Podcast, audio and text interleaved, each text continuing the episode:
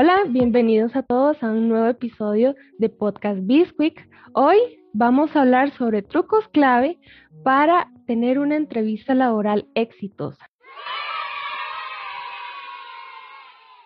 Para ello, hoy nos acompaña una invitada muy especial. Ella es Marlene Méndez, es máster en psicología laboral y de las organizaciones. Tiene más de 10 años de experiencia es asesora. Uno de sus objetivos es ayudar a las personas a potencializar su perfil profesional desde la creación del currículum hasta su desarrollo dentro de la empresa. Hola Marlene, ¿cómo estás?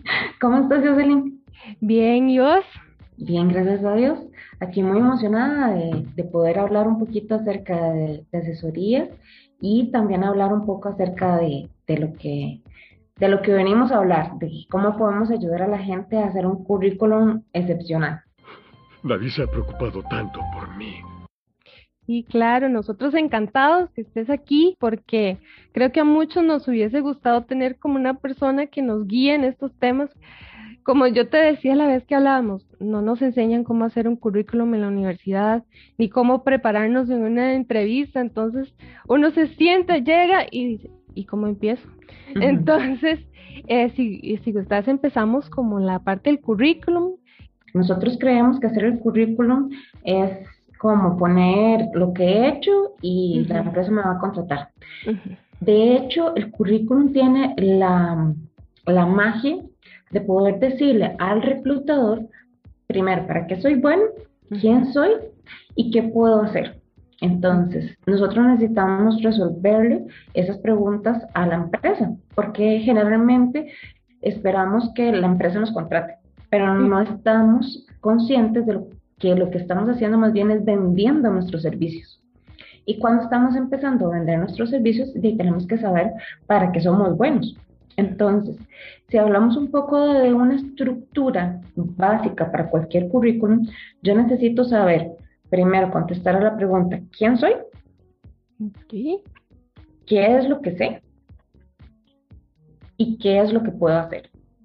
Entonces, generalmente lo que vamos a tener es un pequeño apartado donde podemos hablar de nuestro perfil profesional. ¿Qué ponemos en nuestro perfil profesional? Son cuatro líneas básicas que le digan al reclutador, vea, esto es lo que yo soy, esta es mi esencia, aquí estoy. Después le vamos a decir a ese reclutador lo que he logrado.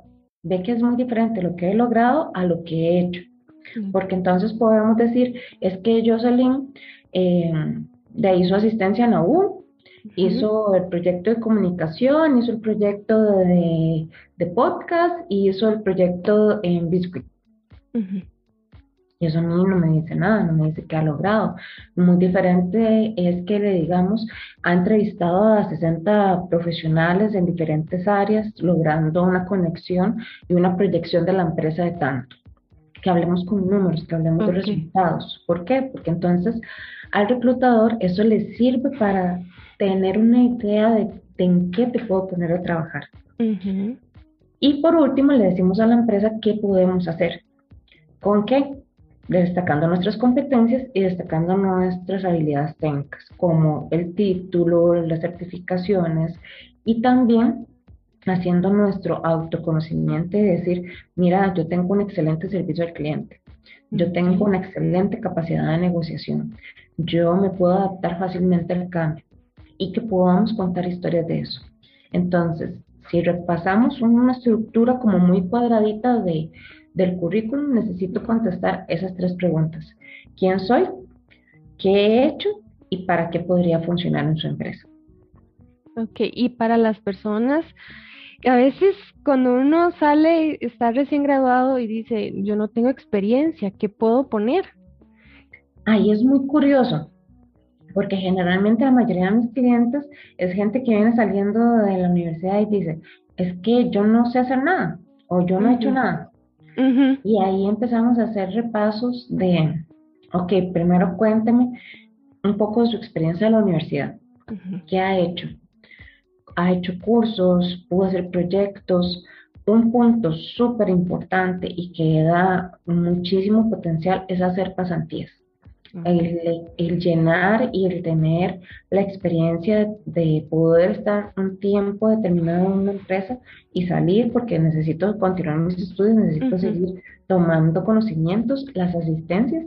Muchos de nosotros para poder completar los estudios, horas beca y demás, tuvimos que hacer horas de asistencia y eso cuenta un montón. No es lo mismo llegar y decir, de yo soy, no sé, administrador de empresas y me acabo de graduar.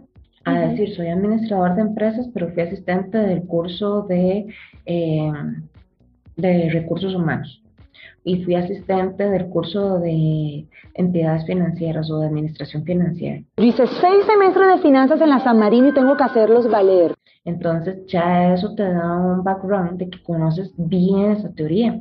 Igual si hiciste una pasantía, desarrollé el proyecto de y con eso la empresa logró ABCD. Entonces, esos, esas estrategias y esos resultados suelen funcionar. Hablamos de las materias que no les gustaron para nada, porque ahí uno no, no sale 100% enamorado de la carrera, sale con cosas en las que es afín, que le gustaron más. Entonces, el hecho de también de conocer qué no me gusta, qué no he logrado o qué no me gustaría desarrollar, también le da a uno una, una luz al final del camino de que ahí no me veo. Y en qué sí me veo, en qué sí puedo desarrollar, en qué sí tengo afinidad. Porque si, por ejemplo, tengo mucha afinidad para eh, la administración desde el área financiera, entonces puedo buscar un trabajo en contabilidad, en asesoría financiera, en análisis de datos, pero si más bien tengo más afinidad en trabajar con las personas, buscaré más un trabajo orientado en servicio al cliente, en recursos humanos, en mercadeo, y ahí vamos abriendo un poco más la perspectiva, pero es imposible que si has pasado por la universidad o has pasado por el colegio no tengas nada de experiencia. Ah, varias páginas de de asesoría, lo que dicen es, ya si por último usted cree que no tiene absolutamente nada, nada, nada, nada de experiencia, eche un poco para atrás y empieza a analizar en su familia. Usted es el que hace las fiestas, entonces tengo una competencia de organización. Usted es el que generalmente lleva el presupuesto de la casa. Ok, puede administrar presupuesto. Y empezamos a ver aspectos también dentro del hogar que van generando eh, competencias y van generando también experiencia. Porque no es lo mismo llegar y organizar las vacaciones familiares para 40 personas que organizar las vacaciones familiares tal vez para, para los chiquillos de la escuela. Entonces, ahí vas generando como diferentes áreas donde puedes tomar bastante información. Ok, perfecto. Y para estas personas que, por ejemplo, como decías, quiere una pasantía o quiere continuar trabajando mientras estudia. En la parte de la formación, solo se pone formación que se haya culminado o se puede poner, como decir, estoy actualmente estudiando para tal eh, título. O, o, no se permite, porque me ha pasado que me dicen, es que yo no voy a poner eh, que estoy, que soy que es licenciado porque no, no estoy graduado, yo, pero estás estudiando. Entonces esa es la duda, como si se pone o no se pone. Realmente sí, lo que eh, se suele poner es el título, digamos, licenciatura en Administración de Empresas o licenciatura en Ingeniería Eléctrica, eh, Universidad Tecnológica de Costa Rica, slash, el año en que empezaste, no sé, 2018, slash, actualmente eh, cursando. Porque entonces estoy dentro ya de ese grado o ponemos bachiller en administración de empresas, en tal año, slash, actualmente cursando, o pendiente tesis, o egresado pendiente título. Entonces ya eso le deja a recursos humanos saber que, en qué posición está y qué conocimiento tiene, porque no es lo mismo llegar y decir eh, actualmente cursando y que tenga cuatro materias, a decir eh, actualmente cursando y me queda la tesis. Ok, sí, especificar como el grado en el que está. Exactamente, entonces, o en el tiempo en el que está, porque por ejemplo, si yo estoy, todo el mundo tiene necesidades diferentes, entonces yo empecé la universidad el año pasado, se vino pandemia, tuve que empezar a trabajar, entonces ponemos actualmente cursando y lo inicié en el 2020, o sea, eso ya le da recursos humanos una una vista que tiene dos, tres cursos. O sea, tiene una base. Pero ya tiene todo el colegio. Ya eso nos empieza a dar como una idea de qué trabajar y qué podemos desarrollar.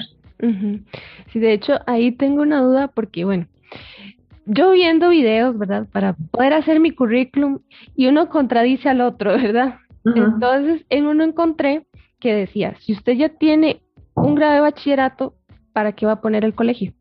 Si usted tiene una licenciatura, ¿para qué pone el bachillerato? Entonces, ¿esto es correcto de que se debe omitir? Hay una cuestión de espacio y de, y de profesionalización.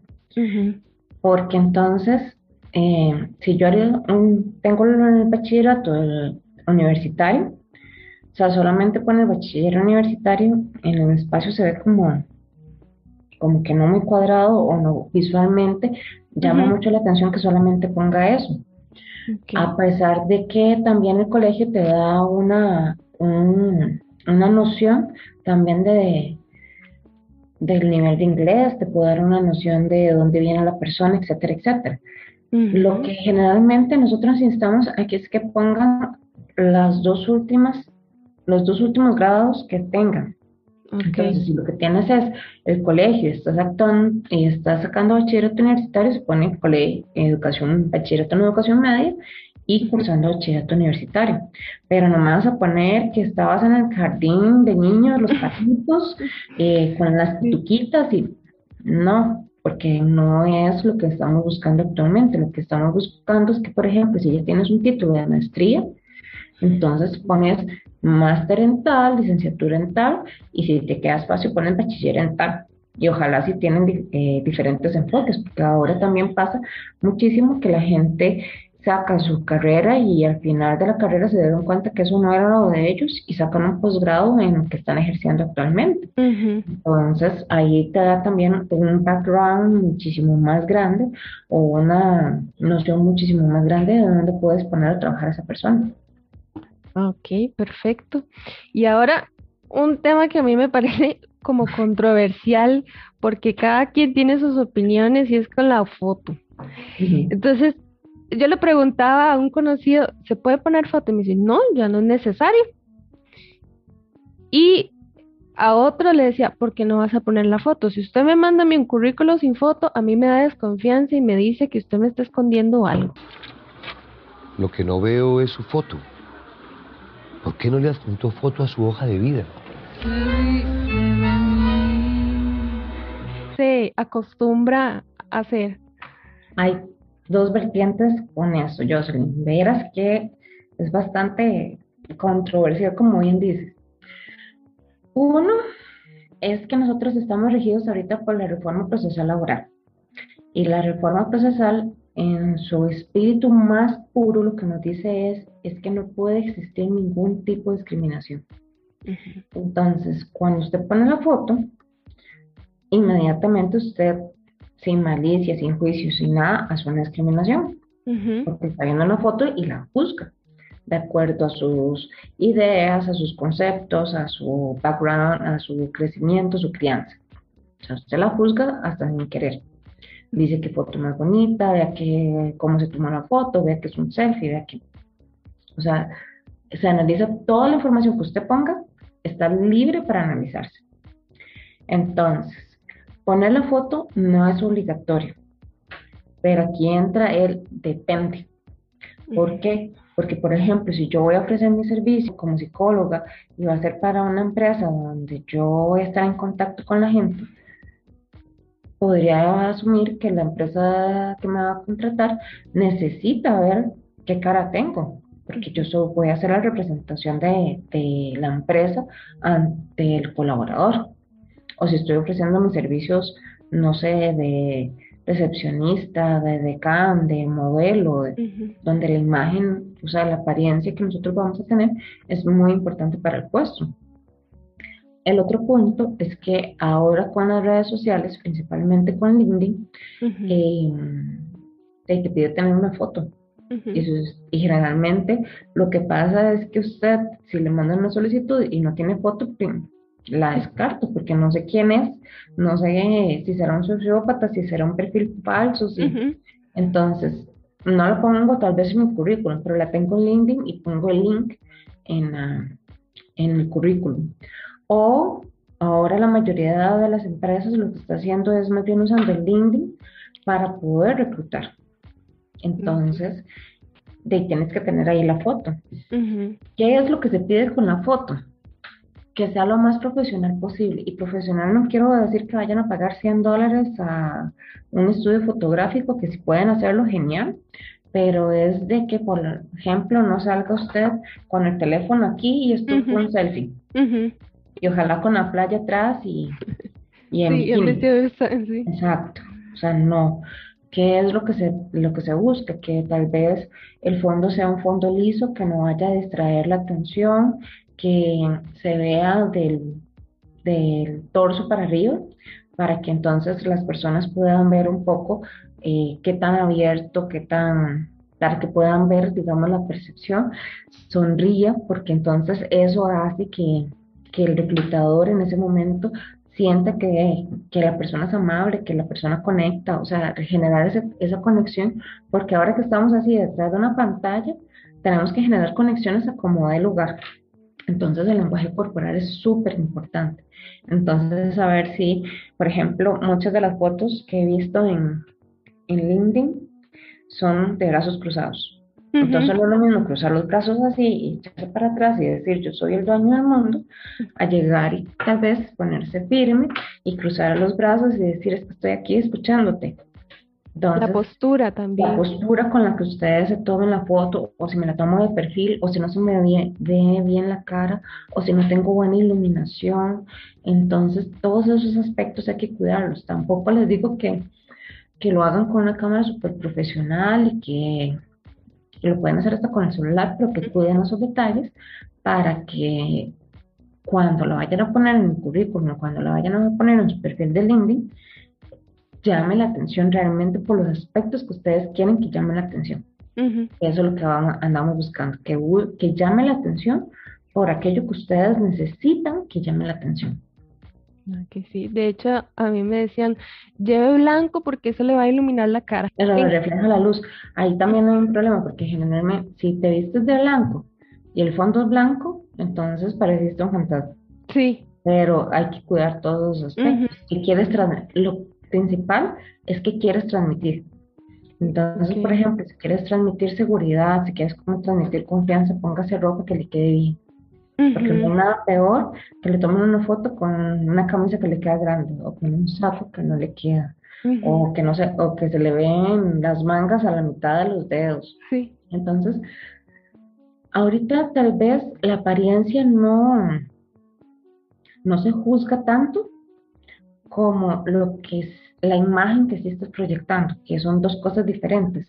Tal vez no me fijo que si tiene una camisa de manga no sé, de Gucci o de Prada para hacerlo con la canción.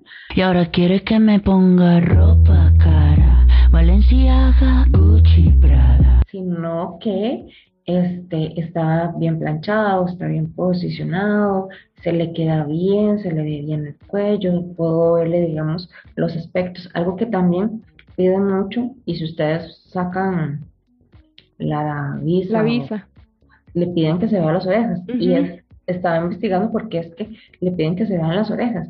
Pues es porque deja ver muy clara, digamos, la cara, que generalmente nosotros tenemos la maña de, de casi que hacer esto, y entonces sus facciones no se ven y sus expresiones no se ven. Y lo que andamos buscando realmente es que todo esto se vea porque es lo que queremos vender.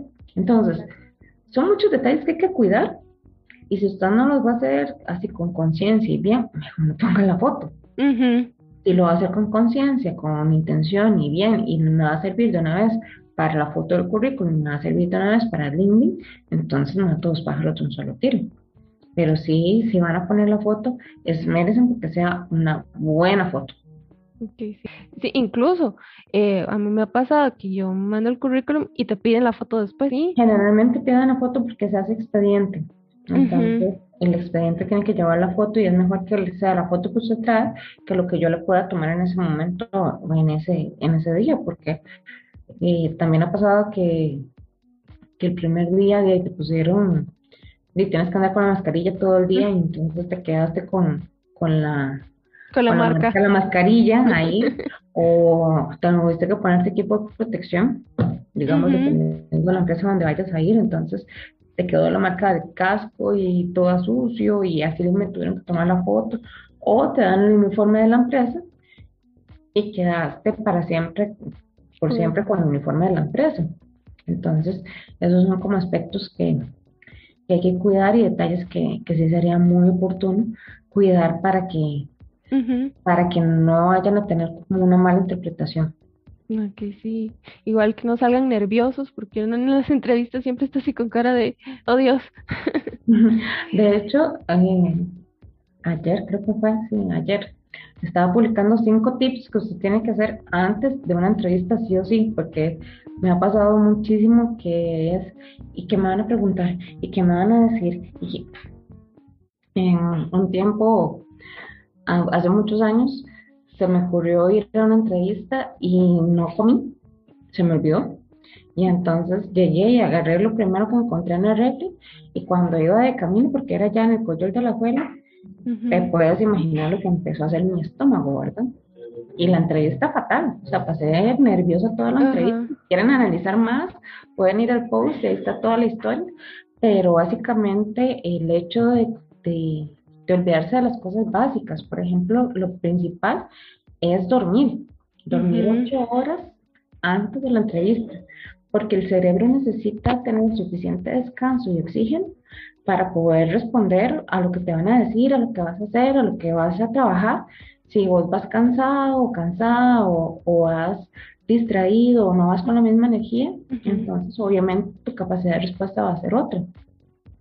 Como me pasó, coman y ojalá que eso que coman sea rico y que ojalá sea sano, porque generalmente lo que buscamos es tener suficiente fuente de energía para no estarnos durmiendo en la, en la entrevista o mientras esperamos cuando, bueno, cuando las hacíamos presenciales, eso es lo que nos pedían, que, que no nos durmiéramos antes de la entrevista, que fuéramos con bastante energía, porque no sabemos si la entrevista han habido momentos en los que la entrevista te citan para 30 minutos y fueron dos horas, porque eso pasa. Sí, sí. Entonces, prepararse para cualquiera de las dos cosas. Imagínate que si vas con hambre y la entrevista duró dos horas, exacto. O peor, que vas súper lleno, súper, no sé, te comiste Algo el Big pesado. Mac El de McDonald's de una hora antes de la entrevista y cuando llegas y es, y es virtual, por más que hagas el esfuerzo, se va a notar el Eh, sí. letargo de estar procesando eh, la comida. Entonces, traten de que sea lo que generalmente ustedes comen y que ojalá que les guste, porque también, no sé, yo soy fan número uno de que no me gusta el chayote, Ah, ya somos Y dos. entonces como que comerme un picadillo de chayote antes de una entrevista, o sea, Sí, no. no, algo que realmente me guste y que realmente lo vaya a disfrutar para ya ir generando endorfinas y generar las, las energías que necesito para la entrevista. Lo otro es que lo que decías, generalmente se nos olvida respirar y es algo súper esencial. Y entonces estamos en la entrevista y he visto chicos que los entrevistan y están, sí, y es que... Claro, Sí. ni siquiera Oh, oh, se le señora la voz, así. que se les empieza a quebrar la voz. Bueno, buenas tardes. Lo que pasa es que el cerebro es tan, tan, tan carga que cuando están ante una situación de estrés, lo primero que dice es, vamos a huir, huyamos por la derecha. Y entonces es ver cómo hago para oír y es empezar a generar desconexiones de la voz, de lo que no necesitamos para sobrevivir en ese momento. Entonces, si usted hace antes de la entrevista, o sea, con que haga eso cinco veces, ya el cerebro dice, no tengo por qué estresarme. Ujú. Este chiquito, este chiquito está respirando, quiere decir que nadie nos va a atacar, que Exactamente. nadie nos va a hacer No hay que activar el mecanismo de defensa. Exacto, no hay que salir corriendo porque nos persigue el león. Exacto. No, hay que, que ser muy empáticos y que tratemos de que las de que el momento sea un momento rico, que es el siguiente punto. Si usted sonríe, aunque esté muerto de miedo, si usted sonríe, su cerebro, su cuerpo empieza a interpretar que todo está bien. Porque entonces si usted eh, está tenso, lo primero que hace es poner rígida toda su postura y entonces empieza y se tensa más.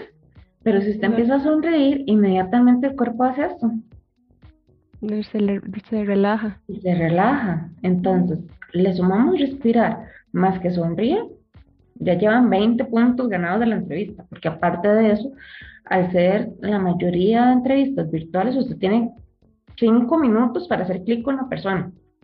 Si no, ya todo el lenguaje corporal va, ay, ojalá que esto cae rápido. Así como ya estoy aburrido. Exacto, y la idea es que usted genere tanto interés en su interlocutor que quiera preguntarle más cosas, o sea, que más bien le diga, "Ve, ya llevamos 40 minutos, una hora hablando, cortémosla, o dígame qué más va a pasar, o... pero que podamos generar esa interacción. Y finalmente, disfrútenlo.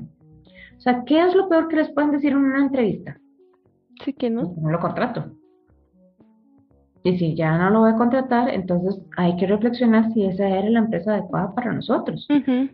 Y aprendemos del proceso y decimos, ok, tal vez la empresa A no era lo que yo esperaba o yo no soy lo que ellos necesitaban en ese momento. Me faltó tal vez esto, voy a trabajar todo esto para que entonces en la próxima entrevista eso no pase o que eso no salga. O que mejor voy a potenciar esto que sí me funcionó. Es un proceso de aprendizaje, es un proceso de prueba y error como aprendemos cualquier otra cosa. Pero le tenemos tanto miedo al fracaso Sí, correcto. si nos dicen que no, ya nosotros nos echamos a morir y nos cortamos las venas en asterisco. Me rechazaron. ¿Qué tiene? Se está muriendo. Me mataron, doña Catalina. Exacto. Sí. Yo, lo, y lo principal que piensan es, es que yo no soy tan bueno, es que fi- fijo, no me quieren porque yo soy tan malo en estas cosas. O sea, tampoco hagamos el boicot. Simplemente acuérdense que esto es como cuando uno empieza a salir con, con sus primeros novios y los primeros fatales. Con el que usted decide pasar el resto de su vida es, ese es el que usted decidió y ese es el que está bien. Eso está Es destinado. exactamente, exacto, es exactamente con lo mismo con la empresa. O sea, usted va y va a coquetear con varios. Y algunos le van a decir que sí, algunos le van a decir que no. Y algunos le van a decir, de next, y está bien. Pero va a encontrar uno que realmente sea su centro, lo que usted quiere, lo que usted desea, lo que usted anhela. O sea, es imposible que, que todo el mundo seamos malos para todo. Ujú. Tiene que haber una cosa que destaque, que realmente se dé cuenta de lo que está, en lo que somos buenos y que podamos trabajar en eso. Exactamente. Sí, yo, yo tengo una frase y yo digo, tengo un no, puedo ir por un sí, Ajá. ¿verdad? Entonces hago todo lo posible, lo, todo lo que está en mis manos, pero ya después de ahí no puedo hacer nada, ¿verdad? Exacto. Entonces, ir Relax. tranquilo, disfrute el proceso, em, prepárese para lo peor. O sea, lo peor que le puedan decir es exactamente lo que vos decís. Lo peor que me pueden decir es que no. Ujú. Y no me voy a morir, no. O sea, no es que he pasado por 50 empresas, 50 procesos de entrevista y todos me dicen que no. O sea, uno ya pasó por la universidad o está pasando por la universidad. O sea, ya llegó al 40, al 60% de lo que, de lo que la mayoría de la gente ni siquiera aspira. Entonces ya llevamos terreno ganado. Ujú. Que tal vez no me vayan a dar el puesto de presidente de la República, estamos claros, Sí, pero por lo menos me van a dar algo con lo que yo me pueda defender y que realmente está ajustado a lo que yo necesito en este momento. sí. Sí, incluso son experiencias que te ayudan para próximas eh, entrevistas. Y bueno, aquí fallé. etapas. Exactamente. O sea, nada- a muy poca gente le dan la, el primer trabajo con el primer currículum, con la primera entrevista que fue. Sí. Generalmente los trabajos que, que se consiguen es porque hice una pasantía y demostré lo bueno que soy y entonces me ofrecieron un trabajo. Eso es como, como más usual. El otro porcentaje es que tengo un contacto, no necesariamente tiene que ser un amigo, es un contacto que me refiere para esa posición, porque la mayoría de las posiciones no se publican, se consiguen con recurso interno o algún contacto trae a la persona. Y finalmente, ya el porcentaje de que hice mi mayor esfuerzo, hice todo lo que yo podía, todo lo que yo quería, y entonces conseguí el esfuerzo por, por diosidencia divina. O sea, todos los dioses, todos los dioses y las lunas y los emporios alinearon y entonces conseguí el trabajo en la primera entrevista, en el primer currículum, en la primera opción y era la empresa que yo quería. ¿Pasa? Es la minoría de los casos. Exactamente. Generalmente pasas por dos, tres, cuatro entrevistas antes de obtener tu primer trabajo. Claro, sí. Bueno, y entonces llega ese día, ¿verdad? Y uno está todo nervioso y más nervioso está con las famosas preguntas trampa.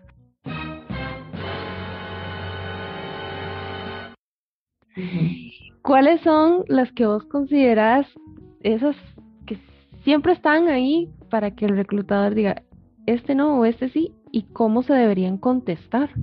Porque ese es el mayor miedo, como, ¿qué digo? Quedarse en blanco y los, el monito así, ¿qué hago? Eso es como, como cuando suenan los brillitos ¿Qué voy a decir? Este, cada empresa es diferente, cada reclutador es diferente, pero hay como, como aspectos lineales, bases que todos hacemos.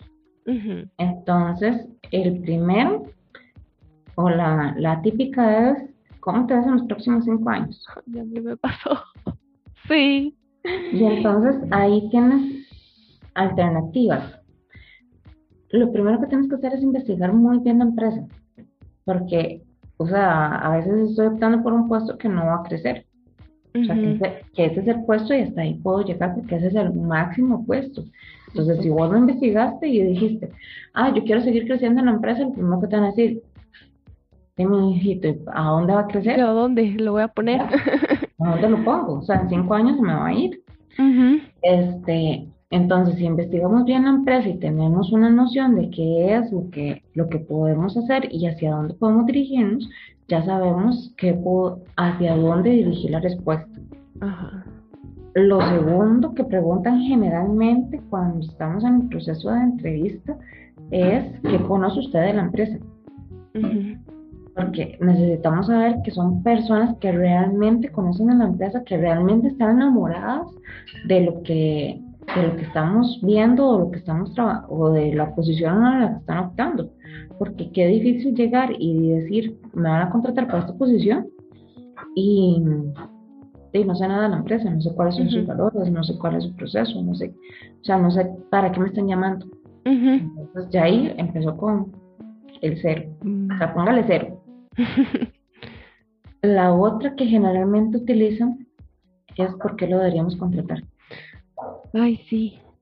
Y ahí lo que se analiza es cómo trabaja usted bajo presión, pues, la pregunta, y dos, qué tanto conocimiento tiene de usted. Y ahorita están generando uno que a mí me encanta y que yo me quedé así como, ¿qué voy a contestar? Es ¿por qué no debería contratarte? ¿Por qué no? ¿Por qué no? Y contestó no ahí yo me quedaría en blanco. Yo, eh,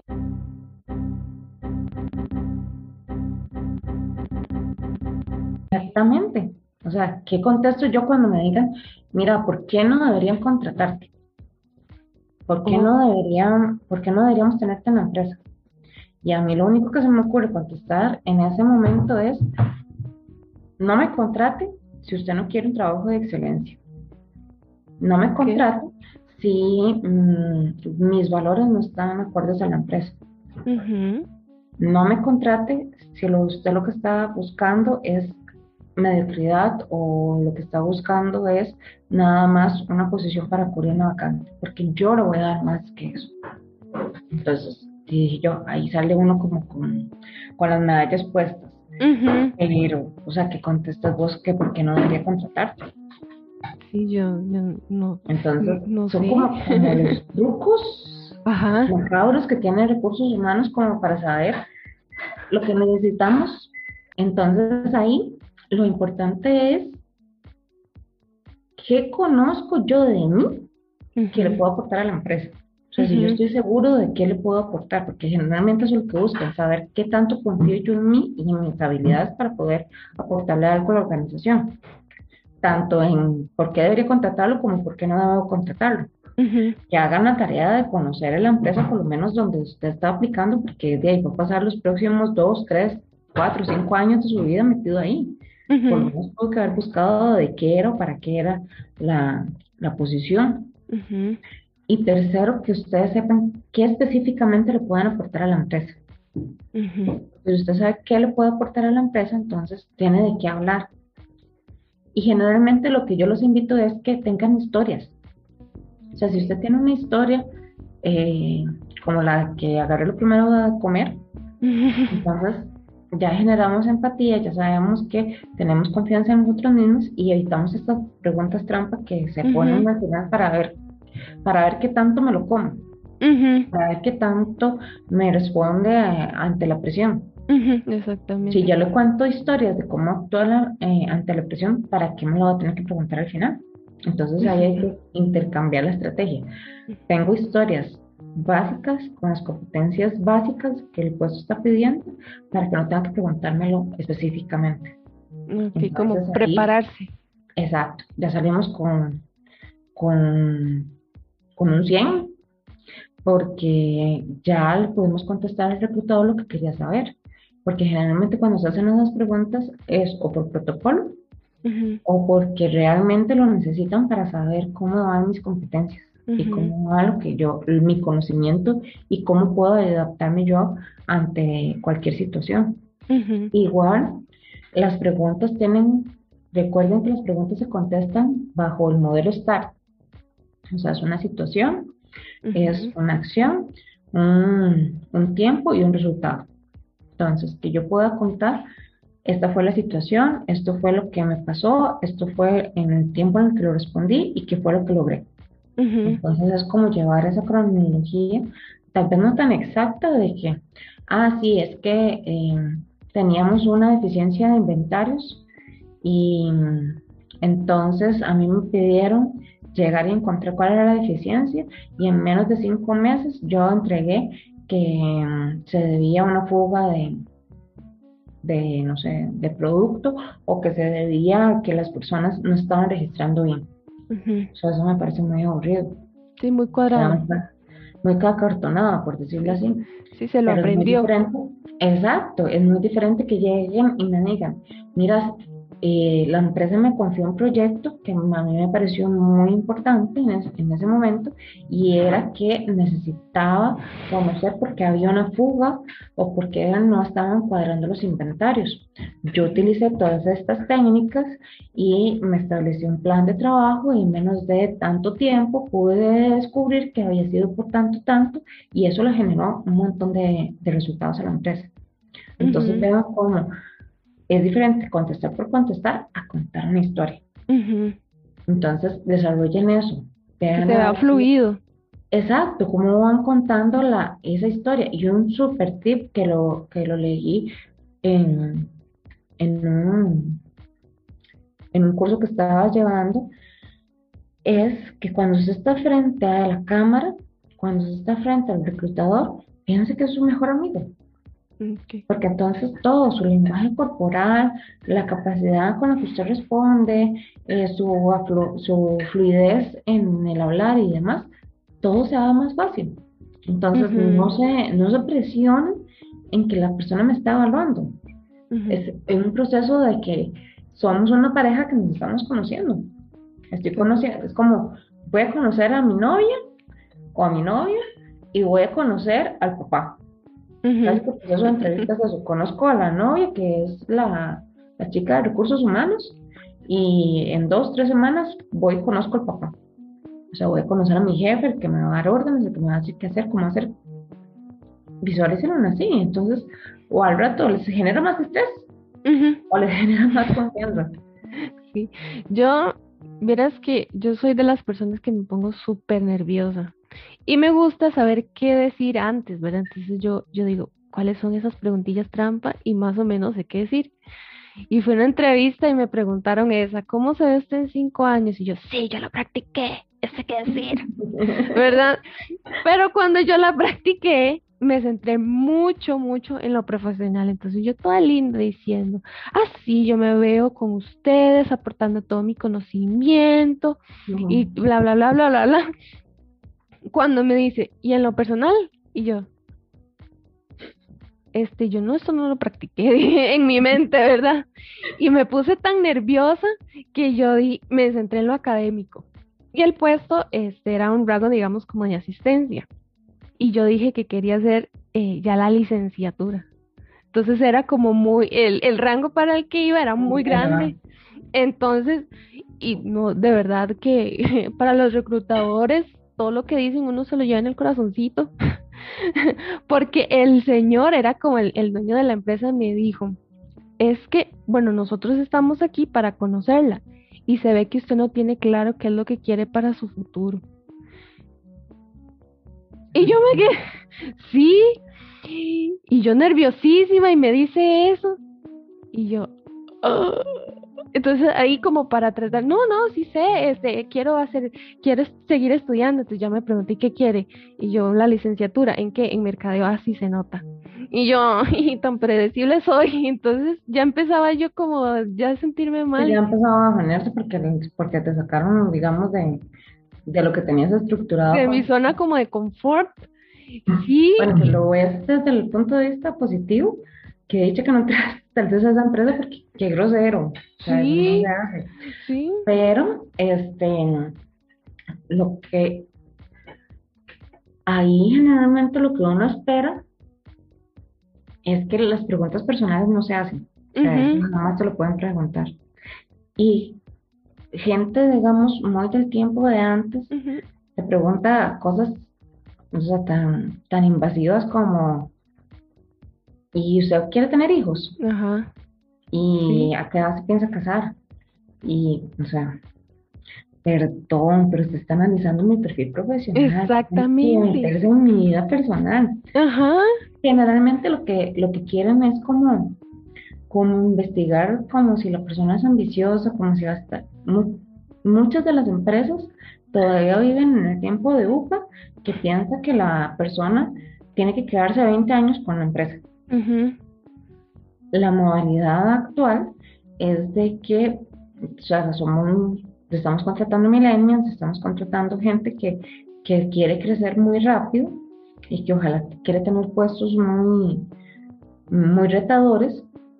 Entonces, qué bueno sería que más bien la empresa tenga eh, la perspectiva de que voy a sacarle todo el potencial a esta persona, todo su crecimiento, todo lo que me pueda aportar, porque en los dos, tres años que va a estar conmigo, me va a dar un impulso grandísimo para Ujú. crecer. O sea, esa es la mentalidad con la que el reclutador ya debería trabajar, pero obviamente lo que anda buscando son una persona que ojalá se quede 50 años en la empresa y que haga toda su carrera profesional ahí, porque eso quiere decir que yo no voy a tener que reclutar a nadie más para el puesto. Exactamente. Pero entonces, estas preguntas, hay como una técnica, Cuando, me, cuando les pregunten algo y ustedes no sepan qué contestar, pregunten. Ok, devolver la Entonces, pregunta. es- exacto, es, ok, ¿y qué relevancia tendría para la empresa el hecho de, de conocer cómo me veo en los próximos cinco años en mi, en mi vida eh, personal? Personal. Y entonces ahí También piense, ahora esté como yo. Usted no planeó. cuál- Porque, y Sí. también, digamos, si ustedes no saben la respuesta, eh, ya me ha pasado, digamos, con chicos que les han hecho entrevistas situacionales. Entonces, por ejemplo, ¿qué haría usted si en este momento se para toda la producción? Sí, sí, sí, sí. Pregunte. Ok, si me separa toda la producción, ¿hay un protocolo en la empresa? Ah, ¿con qué recursos cuento? hay un proceso de quien le tengo que comunicar al cliente. Entonces, si ustedes in- investigan, van teniendo herramientas para poder armar una respuesta. Entonces, ah, perfecto. Entonces, como existe un procedimiento, me pegaría el procedimiento que la empresa diga, siempre procurando tener una buena comunicación con el cliente, porque obviamente se va a ver afectado. Y también procurando comunicarle a los chicos de la planta que estoy dirigiendo, porque A, B, C, D. Entonces, es que no, no se sientan cohibidos a que no puedo preguntar. Si usted no sabe la respuesta, mejor pregunte para que le puedan dar suficientes insumos para que usted pueda responder. Por eso les decía, duerman ocho horas. Porque si usted duerme ocho horas y pasa esto, entonces usted lo que hace es, respiro, cerebro, oxigene porque necesito contestar y Ujú. pregunto. O sea. ¿qué herramientas tengo? ¿Me puedo dar un poco más de contexto?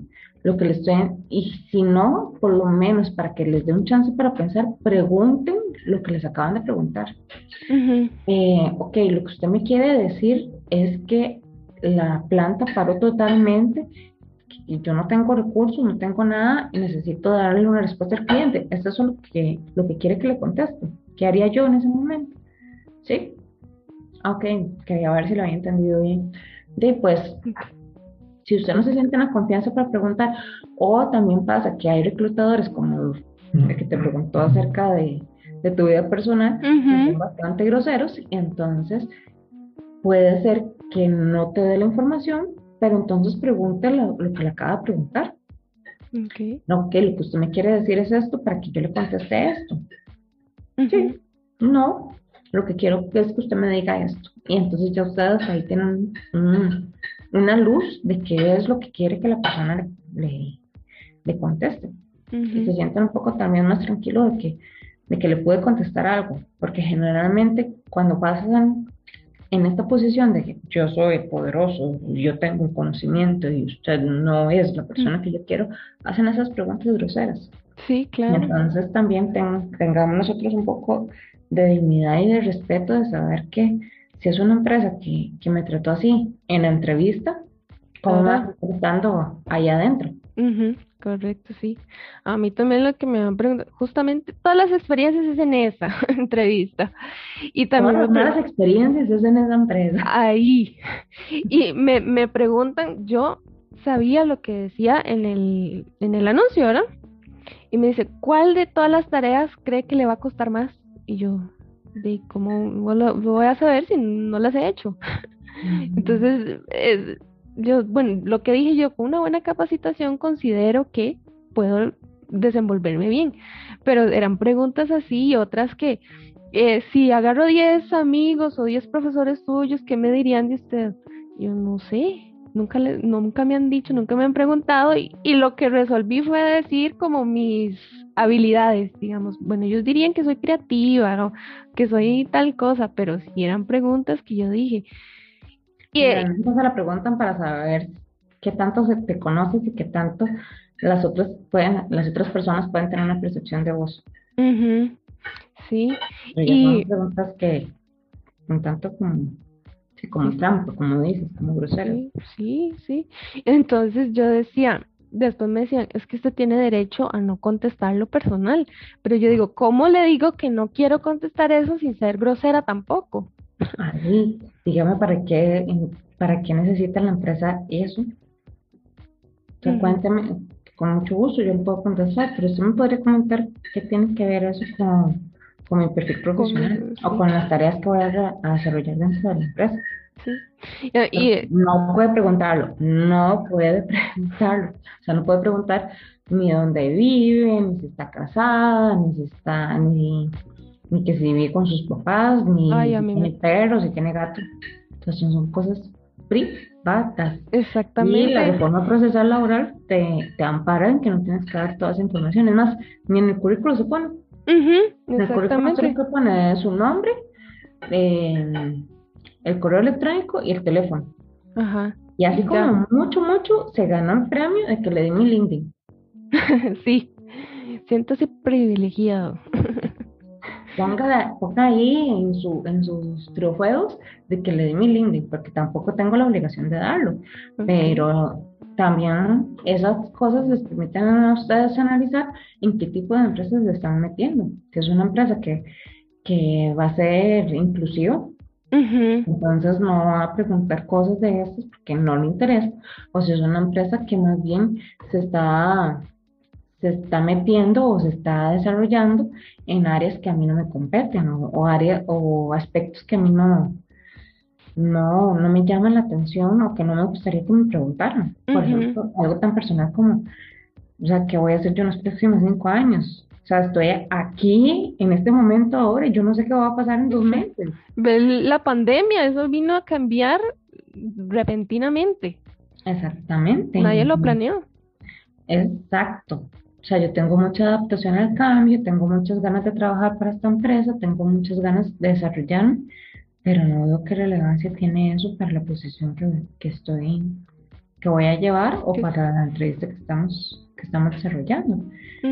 Y igual con mucho gusto se lo puedo contestar, pero ¿qué le suma? Exactamente, sí, porque, y era súper extraño porque yo decía, son preguntas así, incluso me preguntaron con quién vivía, y yo, sí, y me dice, y usted no tiene hermanos, pero con esa, con ese tono, y yo, no, soy hija única. No sé qué le importa. Exactamente. La decisión de mi mamá de tener una hija. Exactamente. Y, y yo dije, bueno, está preguntando, pero lo anotó. Yo dije, ¿por qué lo anota? O sea, sí es importante para la empresa.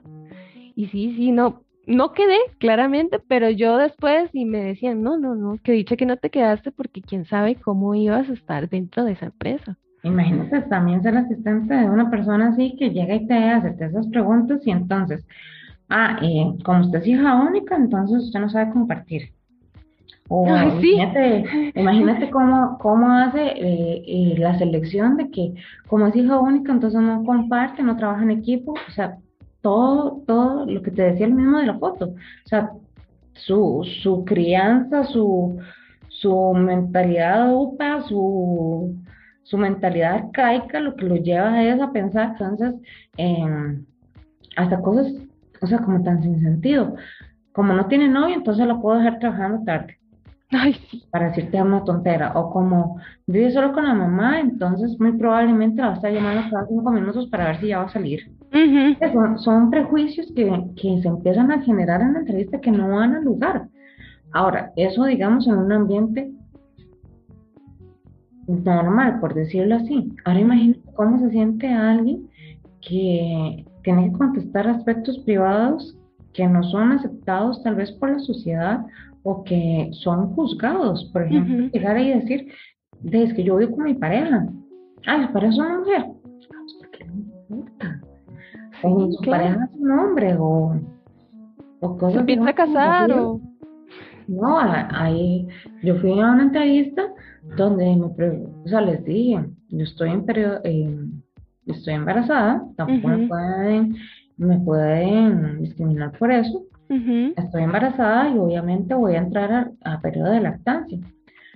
Ah, sí. No, ¿verdad? Mejor como que no. no. O, o, que te preguntan cosas como, ah, bueno, ¿y, cuan, ¿y cuándo piensa tener hijos? ¿Y piensa darle de mamá? ¿Cuántos piensa tener? Ay, no. ¿Qué son esas preguntas? ¿Dónde se metió usted en mi vida para hacerme las preguntas? O sea, no sé si, si voy a pasar el parto, no sé si voy a poder lograr ser mamá, y usted ya me está diciendo que yo me proyecte dentro de cinco años. Sí. O sea, uno tiene, es como, uno pone y Dios dispone. O sea, ese era mi plan, ese era mi ideal, pero es mío. Nadie tiene que meterse, nadie tiene por qué juzgarlo, y mucho menos en una entrevista. exactamente. Otra de las preguntas, bueno, que yo siento que son como un poquillo trampa, es la pretensión salarial. Porque conozco un caso que bueno, fue el muchacho, fue una entrevista y dio una pretensión pues salarial alta. Entonces le dijo que no, que era muy alta para el puesto, bueno, ¿qué?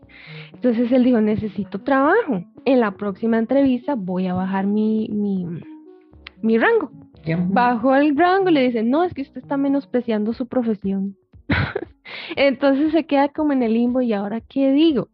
Incluso, eh, y nos pasa mucho los que salimos recién graduados, este, también un conocido fue a una entrevista y le preguntaron la pretensión salarial y él se basó en la que es su título, la que dice este, el, no sé cómo se llama, el público. de salario. Esto. Y él dijo ese rango.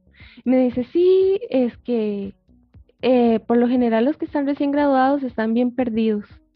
Y él se sintió como que se estaban aprovechando de él porque incluso hasta horas extras. como darle una bofetada así de, o sea, qué pollito es lo que estás haciendo. Exactamente. Y entonces es, él se sintió así como que se están aprovechando de mí, me están diciendo tonto y aparte todas las funciones que tenía que hacer para el salario que le dijeron era muy poco. Entonces, en ese caso, ¿qué se puede decir? Ok, yo tengo una plantilla en, mi perfil de Instagram, que ahí la pueden solicitar, nada me dejan su correo electrónico y con mucho gusto se las facilito, donde lo que ustedes tienen que ser es muy sinceros más que con la empresa, con ustedes mismos. O sea, lo que yo necesito para vivir no es lo mismo que necesita Jocelyn para vivir, no es lo mismo que necesita Pedro para vivir, ni lo mismo que necesita Juan.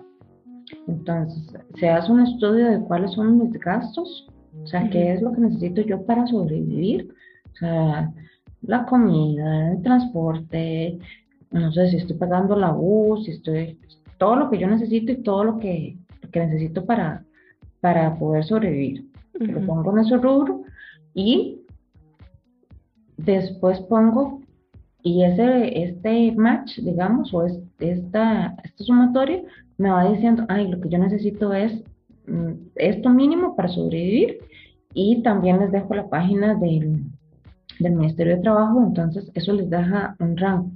Entonces, por ejemplo, yo necesito entre 350 y 400 mil colones para sobrevivir. Entonces, si yo necesito eso para sobrevivir, podría pedir de entre 400 y entre 500 mil colones. Y con eso salgo con mis gastos. Pero digamos, si mis gastos van a ser entre 800 mil colones y un millón, entonces ahí ya tengo que ver qué tipo de empresa también va a ofrecer eso. Porque hay empresas también que nosotros optamos y pensamos que nos pueden dar el nivel o el estilo que nosotros necesitamos. Y no es tan, tan acorde. Generalmente las empresas se, se califican en empresas de servicios, empresas de manufactura, empresas eh, de industria médica y ya instituciones públicas. Entonces hay que ver dónde me voy a ubicar yo para saber qué posición quiero optar. Y generalmente lo que tratan la mayoría de las empresas es traer personal eh, muy joven o nuevo porque tienen menos gastos, tienen menos responsabilidades, entonces puedo ofrecerles salarios mucho más bajos. Pero si ya la, la, empresa está ofreciendo algo menos de lo que el Ministerio de Trabajo está, está aportando, piensen bien qué tipo de empresas es en la que se, en la que se estarían metiendo. Ya que imagínate que si ni siquiera está dando lo mínimo que necesitan para la inversión que yo hice de estudio, también entonces no es una empresa con la, en la cual yo quisiera trabajar. Sí, claro, y te llenan y te llenan de responsabilidades. Y te explotan. Y, exactamente, sí, exactamente. Generalmente las, las primeras experiencias o, las, o los primeros trabajos están diseñados como para que uno crezca como profesional, para que uno eh, crezca como, como ser humano y para que uno aprenda nadie más aprendido. Eh, uno agradece la oportunidad de crecimiento, agradece muchísimo la oportunidad de, aprendizaje, pero también hay un valor. exactamente. tenemos que valorarnos también como profesionales porque si nosotros aceptamos también cualquier cosa porque lo necesito o acepto cualquier cosa porque tengo que trabajar para, poder vivir o para... Entonces nosotros también empezamos a denigrar la carrera. Empezamos a, a emigrar el, el mercado donde voy a trabajar, porque si usted acepta esto, alguien más también lo tiene que aceptar. Sí, ya Y se no hace como una bola de nieve. Sí, exactamente. Entonces ya dicen, ah, no, ya alguien más es, acepta menos. Usted o se mete en esa bola de nieve. Sí, qué difícil, ¿verdad? No, usted qué va a hacer para, para... Tampoco es caer en el juego de, de qué va a hacer usted o qué me va a vender o qué me va a dar para que yo lo contrate. O sea, no caigamos en ese juego de, de que yo le tengo que dar todo a la empresa para que la empresa me elija. Acuérdate que es una, una relación ganar-ganar. Ganar. O sea, yo estoy vendiendo mis servicios para que me den un salario. Exactamente. No es que yo voy a ofrecer todos mis servicios y la empresa no me da nada. O sea, tenemos que tener una relación donde, donde seamos equitativos, donde los dos tengamos un crecimiento y donde los dos podamos eh, sentirnos bien con el, con el trabajo y con lo que se está haciendo. Exactamente. Bueno, y ya cuando finaliza la, la entrevista siempre te dicen, ¿tiene alguna duda? ¿Algo que quiera preguntar? ¿Qué se podría como preguntar para son- sonar interesado en el puesto también? Hay una- un, un profesor de la universidad que, me, que nos decía cuando estábamos llevando el reclutamiento, es que si llegara a ser contratado para esta organización, en un año, ¿qué debería haber hecho yo para, para que ustedes sientan que, sido una buena, que, que fue una buena contratación? Entonces, con eso logras dos cosas. Uno, que la empresa ya te está visualizando en el puesto. O sea, el reclutador ya te tuvo que, que visualizar en el puesto para saber qué, qué tuviste que hacer para que yo piense que esto fue una buena contratación. Y dos, que te deja conocer todo lo que la posición te puede dar. Entonces, ¿qué, qué debería haber eh, o qué debería haber hecho yo en un año para que ustedes digan, soy un buen colaborador? Aparte de que te deja saber, o sea, en un año yo tengo que haber cumplido esto para que pueda renovar mi contrato en dos, tres años más y es lo que estoy buscando es una pasantía pero eso me gustó mucho porque te deja como, como interactuar. Otras que puedan preguntar acerca del proceso, ujú. que cuáles son los siguientes pasos, qué podría esperar de ustedes, o sea, cuál es el siguiente paso que puedo esperar o qué es lo, lo que, cuándo puedo esperar comunicación de ustedes o cuándo podría preguntarles eh, qué decisión tomaron. Y lo último es que podrían perfectamente preguntarle a- al reclutador o a la persona que, que están trabajando, cuéntame un poco de cómo se, cómo es usted, digamos, como, como jefe. No preguntárselo así tal cual, sino Darlo a entender. Exacto, preguntar, eh, en caso de que usted llegue a ser mi, mi jefe, a mí me gustaría saber cuál es su estilo de liderazgo. O sea, no tenga miedo de preguntar. O me gustaría que me contara tal vez un poco de cómo es el trabajo de, cómo es el trabajo de mi equipo, qué, cuáles personas componen el departamento, eh, cuáles son las metas que tiene el, el departamento o cuáles son los indicadores que maneja. Por ejemplo, Ok. porque ya usted va teniendo como una noción de, de que esto lo voy a tener que, que llevar en algún Que hacer. momento. O sea, que Ujú. también me dé como, como una perspectiva de dónde me estoy metiendo Ujú, qué tipo de indicadores, cómo es el, o sea, lo que necesitamos saber muy bien es cómo es el ambiente, cómo es esa persona como jefe, porque me la voy a tener, o sea, vamos a tener que convivir por mucho tiempo, con muchas, con, con muchas aristas. O sea, si uno medio sobrevive con, con alguien que quiere y adora del alma, ahora con alguien que no es nada de uno, ujú. entonces, por lo menos que nos llevemos profesionalmente bien. Eh, y también preguntar qué es lo que se espera del, del puesto, cuáles indicadores, qué, qué gestión hacen, eh, cuáles son los retos que tienen para el próximo año. O sea, porque sus- que se vea realmente que ustedes tienen interés en la posición y que ya ustedes también se visualizan en esa posición. Porque generalmente lo que pasa es que uno está en la, eh, en la entrevista y uno dice, "Tío, es que no conozco nada de puesto, no conozco qué voy a hacer o qué voy a desarrollar. Entonces, estas preguntas te permiten saber qué podrías hacer, qué podrías lograr en una organización, qué podrías desarrollar y, y también te dejan tener una perspectiva de dónde me estoy metiendo y qué, o sea, cuál va a ser mi, mi crecimiento dentro de la empresa. Entonces, no tenga miedo tal vez de preguntar de estos aspectos, pero sí te, eh, que puedan ustedes tener dos o tres preguntas claves como para que mm, se sepa que tienen interés, que saben lo que van a ir a hacer, pero que también deje abierta la posibilidad de que me visualicen a mí en la posición. Siempre, siempre la misión de, de, de nosotros dentro de la empresa es que nos sintamos productivos, o sea, que le estamos dando algo a la empresa pero el hecho también de que pasamos demasiado tiempo ahí como para pasar infelices. Exactamente. Entonces, eh, elijan bien la empresa en la que quieren trabajar y elijan bien la posición en la que quieran optar.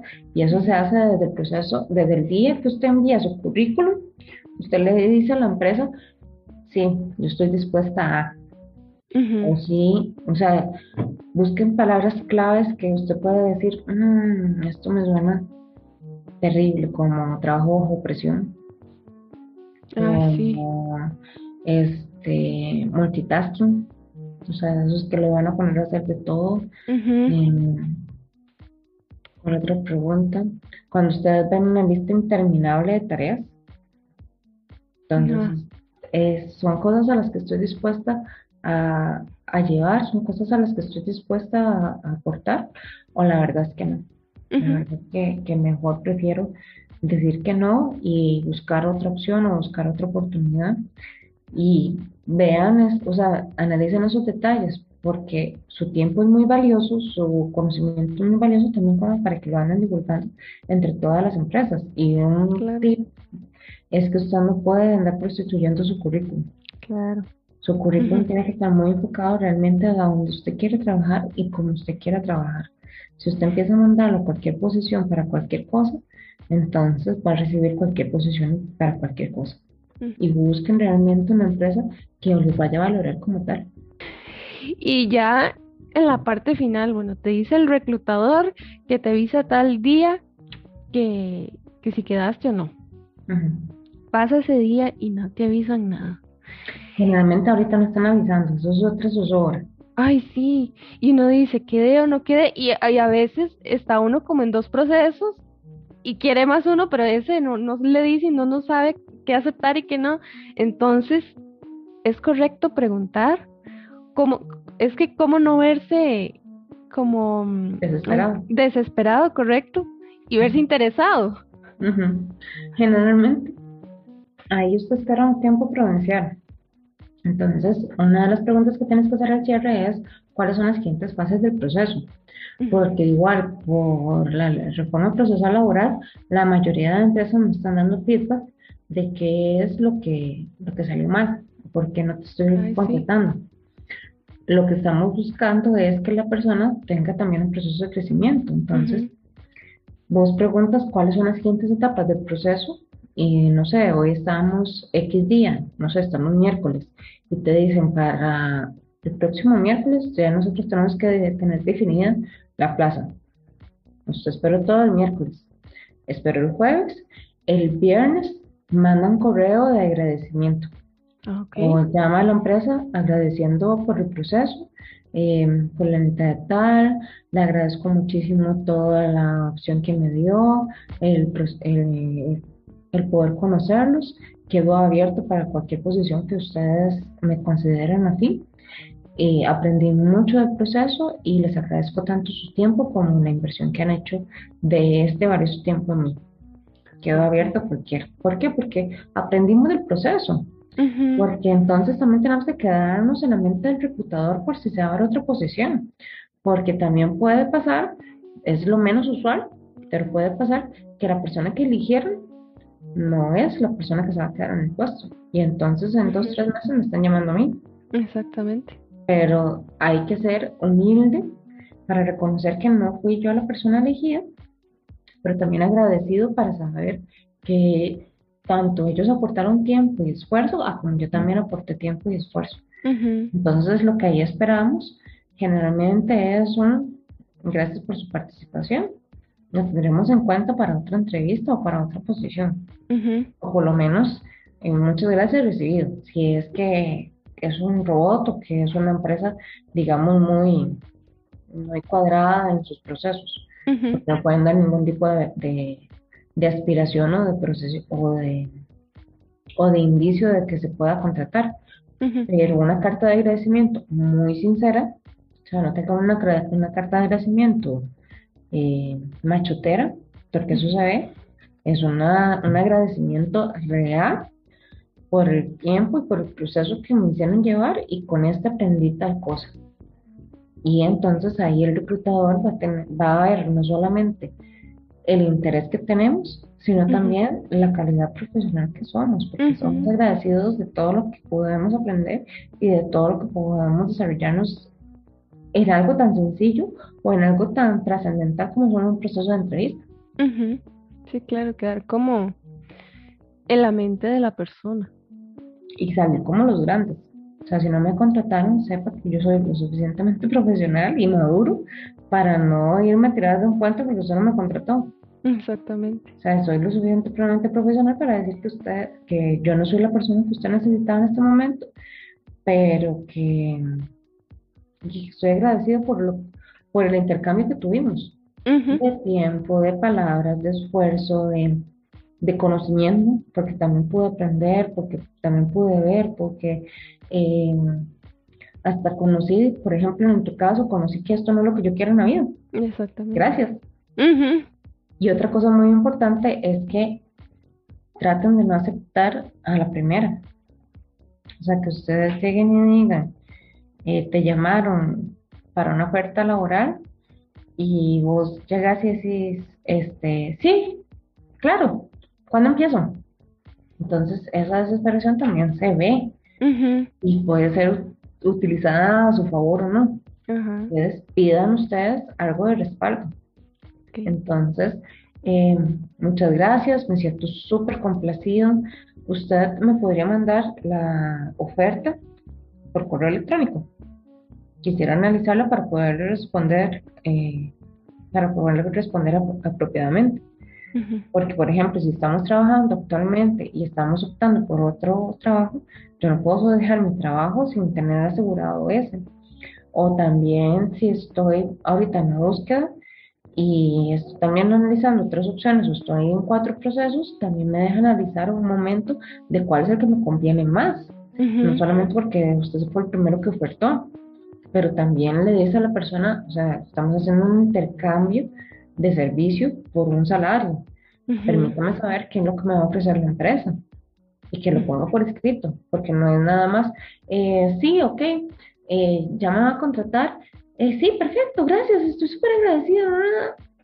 ¿Cuándo entra? ¿Qué beneficios va a tener? ¿Cómo se va a llamar el puesto? ¿Quién va a ser el jefe directo? ¿Cuándo necesitan que ingresen? No si Ujú. tengo que hacer preaviso, si tengo que hacer algo previo. Por ejemplo, nos ha pasado mucho de que, tengo un viaje o tengo, bueno, ahorita por pandemia casi no, pero pasaba mucho en, en tiempo prepandemia de que tengo un viaje eh, ya programado o tengo esto, esta responsabilidad de la universidad, un congreso, un- una, una pasantía que tengo que hacer y son cosas que también hay que negociar en ese momento y decir y ser muy sincero y decirlo. Pero si ustedes no tienen nada por escrito y nada más aceptaron porque sí, y después cuando están firmando le van a decir, ay, y dentro de- le iba a decir, dentro de 15 días tengo que hacer un viaje a, Está al lado. Sí. Mm, ¿cómo quedan ustedes como profesionales Sí. también? Entonces el hecho de que tengamos un intercambio muy cordial, muy sincero y que también podamos exponer todos esos puntos. Entonces no acepten por la euforia. O sea, que sea un proceso con, o sea, meditado, consensuado, de que lo analice con almohada o por lo menos contesté en cinco minutos, pero ya yo tengo algo por escrito que me respalda de que sí me van a contratar.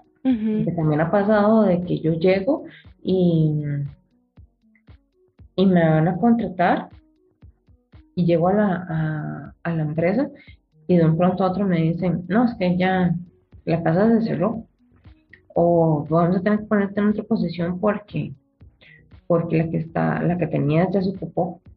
O sea, Sí. que falta de seriedad y que falta de todo que me hagan eso en el proceso.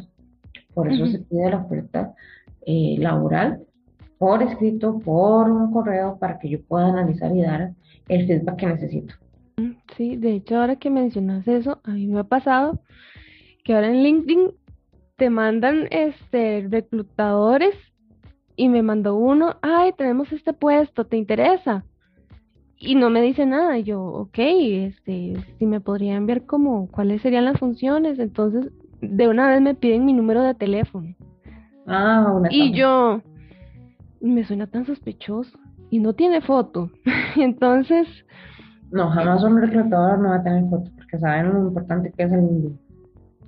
Sí, Están prestándose mucho para eso, para estafas. Entonces ahí tengan cuidado de no dar su, su, su información información. personal.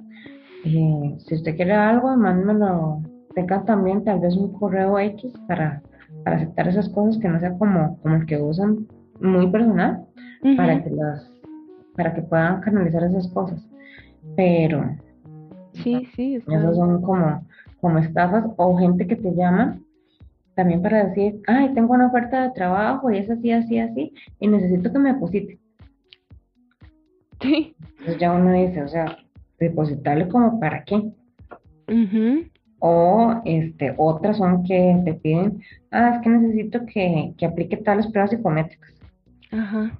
Y esas tienen un costo de. La O la que, util- la que he escuchado últimamente es, es que la posición necesita una certificación de inglés. Entonces usted tiene que pagar en esta cuenta, en estas cosas, para que pueda certificarse en inglés para saber si es idóneo para el puesto.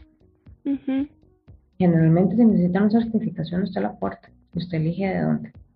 O busca algún, algún medio gratuito, Ok. pero no, no se dejen estafar por eso. Sí, no dar cuentas, no dar dinero, no dar nada. No Sí, hay y- nada que ustedes ya cataloguen que eso es como sospechoso extraño. Sospechoso. Incluso eh, cuando te citan, tener la malicia, porque a veces he escuchado y ha pasado que te citan en, en donde no es la empresa, en otro lado, en un restaurante, en una cafetería. Y Ahí sería bueno que preguntaran por qué. Porque hay ocasiones en las que hacen eso porque la... Suena muy feo porque van a echar a una persona. Ah, Entonces, eh, lo citan tal vez en, en un lugar neutral para que no sepan, digamos, que están, que están haciendo su proceso porque son procesos confidenciales, lo que te decía Ajá. que son las plazas que no se publican. Entonces, eh, Mm. generalmente lo que se busca es como un lugar ajeno a la empresa, pero que sea seguro. O sea, que ustedes se sientan en la seguridad de, no sé, un restaurante, un café, un centro de oficinas, sea, que, que haya más gente alrededor. Ahí todavía pueden, pueden ustedes pensar que, que no están tan expuestos o que no están tan desconfiados. Pero, bueno, la virtualidad ahorita ha dejado de hacer esa, ese Ajá, tipo de exactamente. prácticas, pero, pero también denle el beneficio de la duda porque puede ser que estén echando a la persona y entonces, de, como que están entre, o sea, en las empresas todo se filtra. Y eso generalmente se hace cuando se contratan reclutadores para procesos confidenciales o cuando eh, la posición tiene cierto, cierta jerarquía. Ah, ok. O también cuando te voy a despedir a alguien y no quiero que sea alguien sepa que de que lo vamos a despedir, entonces los chismes pueden, aquí vuelan, o puede sacar conclusiones que no son, que no son las adecuadas. Entonces sí, sí es una práctica usual. Ah, ok. Llamen para, para entrevistarte en un lugar que no sea la, la organización. Pero, entonces generalmente ahí va el papá de los tomates. O sea, Ah, va el gerente o va el administrador o va alguien, digamos, de alto rango porque necesitan tomar la decisión pronto. Pero si, por ejemplo, es el reclutador el que te está, el que te está llamando para, para verte, no sé, en un Starbucks. Sí, está raro. Como extraño. Pero sí, sí puede, eso sí puede pasar. Que te Ah, ok. digamos, a un lugar que no sea propiamente la empresa. Pero sí, entonces ustedes investiguen muy bien la empresa para saber que, que eso está pasando y que la persona que los va a entrevistar sí trabaja ahí, como para que también se curen en salud de que, de que no van a caer en una estafa o en algo extraño que los puede, que los puede poner en peligro. Entonces, básicamente lo que hacen es investigar un poco la empresa, verificar que el LinkedIn te deja mucho eso, verificar que realmente la persona trabaja ahí y, y ahí ve, digamos, usted la trayectoria de cosas y ahí dice, de no, si parece, si parece de verdad. Y también, también es para también protección de uno, eh, de llegar y decirle a la mesera, estoy en una entrevista, y, pero no conozco la empresa y no conozco la persona, cualquier cosa, este, yo ahí le pego un grito. Sí, usted- que la auxilie. Ujú. Sí, usted o ojo al Cristo de que, de, de- porque en este mundo todo puede pasar. exactamente. Para que esté ojo al Cristo de, que- de lo que lo pueda llamar o que lo pueda necesitar. Exactamente. O, o incluso ir acompañado, si puede. ¿Verdad? Ajá.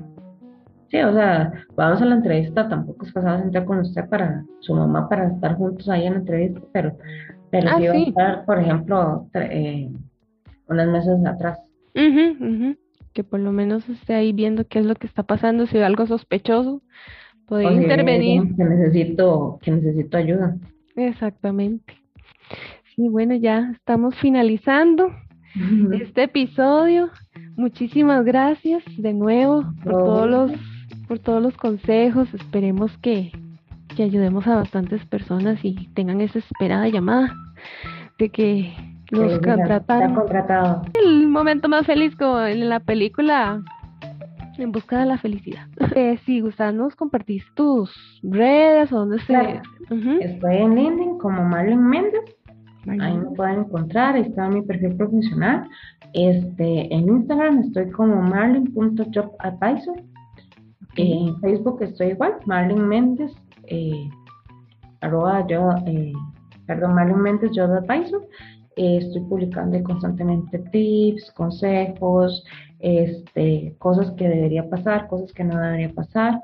Estoy tratando de hacer al menos una vez a la semana un- Ujú. un vivo para que puedan tener la oportunidad de, de estar buscando las, las respuestas que tal vez nadie les Ujú. dice, como, como empezamos la entrevista, que nadie nos dice en la universidad y que, y que realmente necesitamos. Y también este, este mes estoy regalando una sesión que es una asesoría completa de currículum y entrevista.